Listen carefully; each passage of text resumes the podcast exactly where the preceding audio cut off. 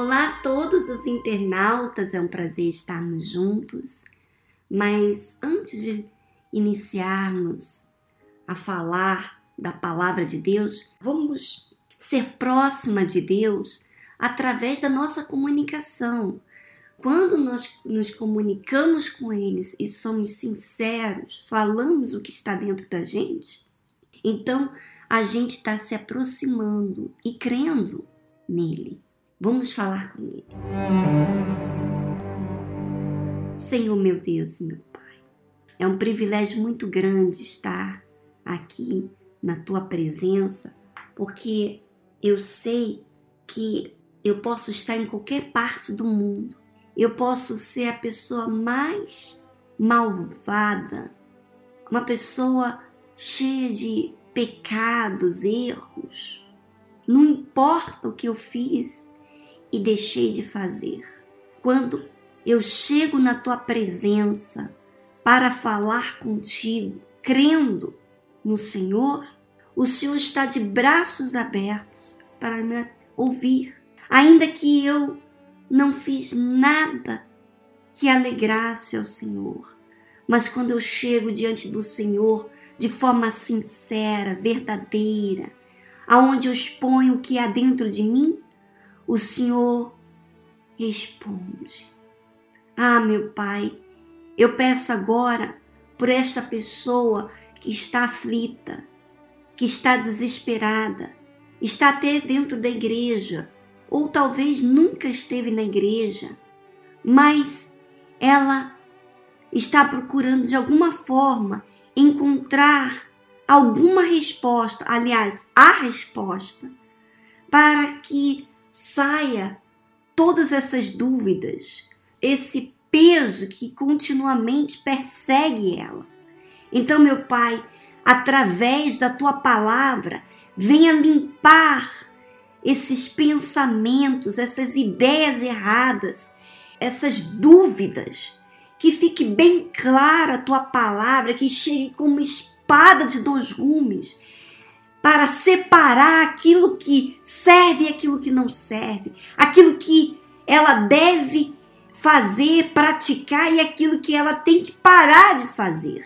Meu Pai, que tudo fica definido hoje, aqui agora, para que o Senhor seja glorificado e essa pessoa venha testemunhar um Deus vivo, porque esse Deus vivo responde agora, nesse exato momento Abre o entendimento. Abre, meu Pai, a mente para que então a tua palavra chegue em boa terra e produza fruto para te glorificar. Em nome do Senhor Jesus. Amém. Amém? Bom, vamos acompanhar comigo aqui no livro de Mateus, capítulo 13, versículo 13. Por isso, lhes falo por parábolas, porque eles, vendo, não veem, e ouvindo, não ouvem nem compreendem. E neles se cumpre a profecia de Isaías que diz: Ouvindo, ouvireis, mas não compreendereis, e vendo, vereis, mas não percebereis. Porque o coração desse povo está endurecido e ouviram de mau grado com seus ouvidos. Fecharam seus olhos, para que não vejam com os olhos, e ouçam com os ouvidos, e compreendam com o coração, e se convertam, e eu os cure. Mas bem-aventurados vossos olhos, porque veem, e os vossos ouvidos, porque ouvem porque em verdade eu vos digo que muitos profetas e justos desejaram ver o que vós vedes e não viram, e ouvir e não ouviram. Escutai vós, pois, a parábola do semeador. Bom, nós estamos dando continuidade ao livro de Mateus. Há semanas atrás estávamos falando sobre cada semente. E agora Jesus começa a falar por que, que ele fala em parábolas? Ele fala em parábolas, dá para entender aqui nos versículos abaixo, você vai entender melhor. Não era possível explicar para aqueles que querem usar uma fé emotiva, quer dizer, uma fé até diabólica, religiosa.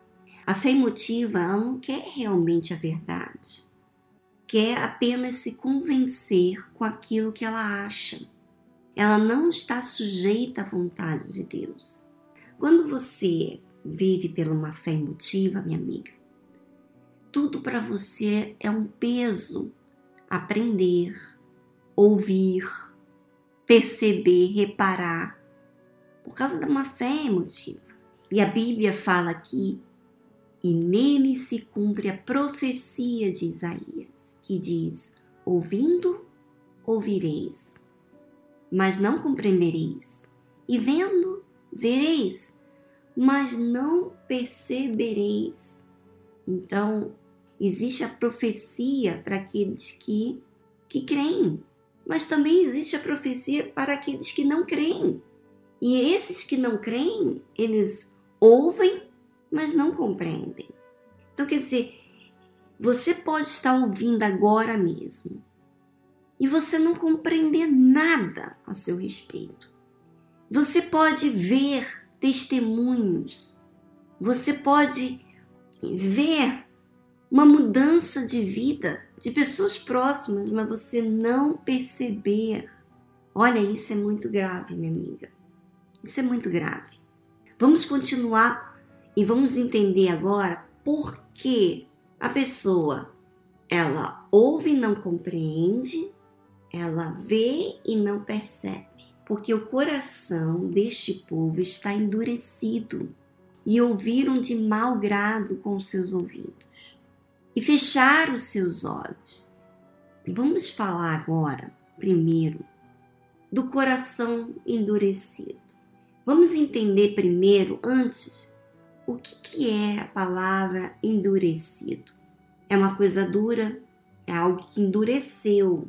Quer dizer, antes era mole, mas por alguma situação endureceu. E você pode reparar, você mesma, minha amiga que está ouvindo, você já percebeu que quando você sofre alguma coisa, queira ser decepção ou expectativa, e não acontece, problemas, traumas, passado, você normalmente o que você faz?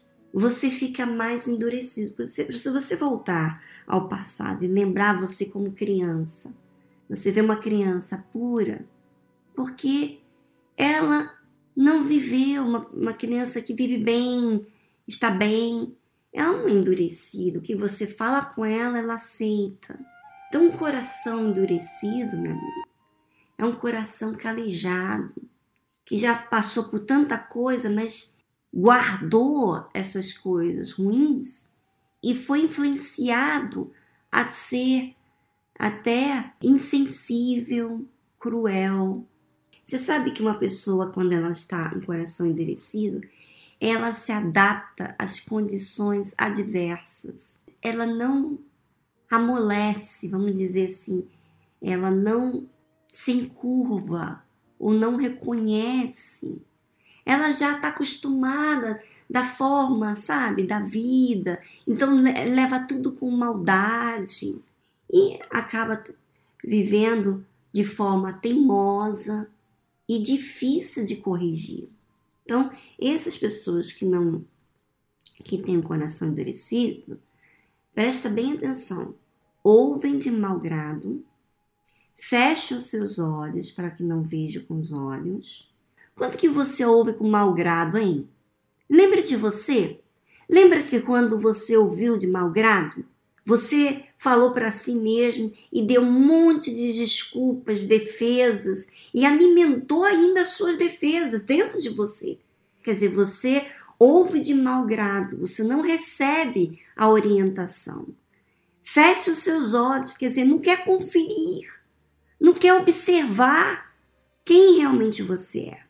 Olha só, coração endurecido também ouvem com os ouvidos, mas não compreendem. Quer dizer, não querem reconhecer, ou seja, ser humilde. Compreendam com o coração e se convertam. Você está vendo? Lá no seu coração, onde estão tá as suas emoções, você pensa que lá nesse coração você só tem o dever de sentir. Você sente, nós sentimos. Mas quando a palavra de Deus ela chega até nós, quando ela entra aonde a gente enxerga os nossos defeitos, erros e pecados, ela separa o que é certo e o que é errado. Então a gente fica, fica muito compreensível. E ali existe a conversão, quer dizer, a mudança de comportamento e a cura. Deus cura a pessoa. Então, compreender com o coração, identificar aquilo que está guardado dentro dele, esses sentimentos, passado que seja. E você remover eles, e você não aceitar, quer dizer, você recebeu aquela palavra.